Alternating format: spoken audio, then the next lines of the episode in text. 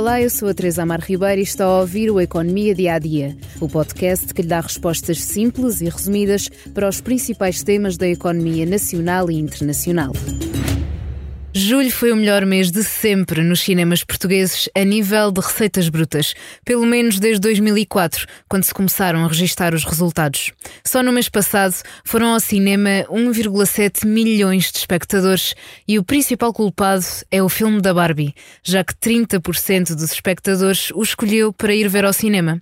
A Barbie liderou ainda as receitas das salas que também estão a bater recordes históricos. Os dados foram divulgados pelo Instituto do Cinema e do Audiovisual, que detalham os números. Os cinemas portugueses registaram, em julho, uma receita bruta de bilheteira de mais de 10 milhões de euros, ou seja, mais 74% acima dos valores do mesmo mês do ano passado. O último e único comparável grande mês foi agosto de 2019, quando até foram mais espectadores ao cinema do que neste julho, mas as receitas foram menores. O fenómeno Barbie foi mundial. Grande parte dos espectadores vestiu rosa para ir assistir ao filme, que teve os melhores 11 primeiros dias de sempre nas salas de cinema, comparando com qualquer outro lançamento da produtora Warner Bros. Aliás, Greta Gerwig tornou-se a única realizadora do sexo feminino a ter um filme com mil milhões de euros em receitas de bilheteira. Mas não foi só a Barbie que contribuiu para este enorme aumento de cadeiras ocupadas nas salas de cinema.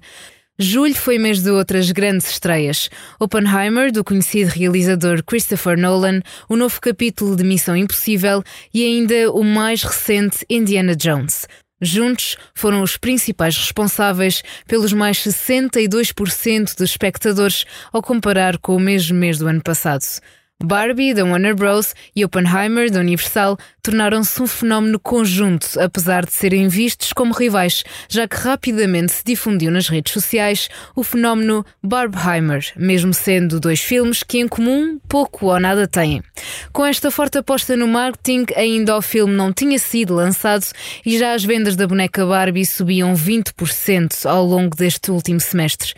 Um filme que gerou discussão por abordar temas como diferenças sexuais, a emancipação da mulher e os estereótipos femininos. Está proibido de passar na Rússia, Vietnã, Kuwait e Líbano, estando o Paquistão ainda na dúvida ao ter adiado a sua estreia. As justificações variam entre contradição de valores de fé e moralidade, consequências da guerra na Ucrânia e tensões geopolíticas.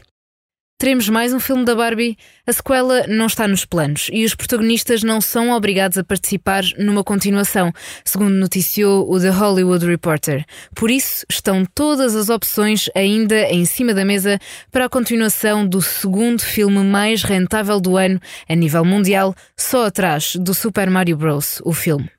Os números divulgados esta semana pelo Instituto do Cinema e do Audiovisual colocam 2023 com uma receita acumulada até julho de mais de 42 milhões de euros, face aos mais de 29 milhões de euros atingidos nos primeiros sete meses de 2022. Nos filmes portugueses, o mais visto do ano é Mal Viver, de João Canijo, com 16 mil espectadores e 77 mil euros de receita. Tudo no Economia Dia a Dia, mas antes da despedida, convido a ouvir o podcast Liberdade para Pensar sobre o ano 1988, o ano em que o Chiado ardeu e a TSF atiou a rádio. Obrigada por estar desse lado. Se tem questões ou dúvidas que gostaria de ver explicadas no Economia Dia a Dia, envie um e-mail para tearribeira.express.empresa.pt. Voltamos amanhã com mais novidades económicas.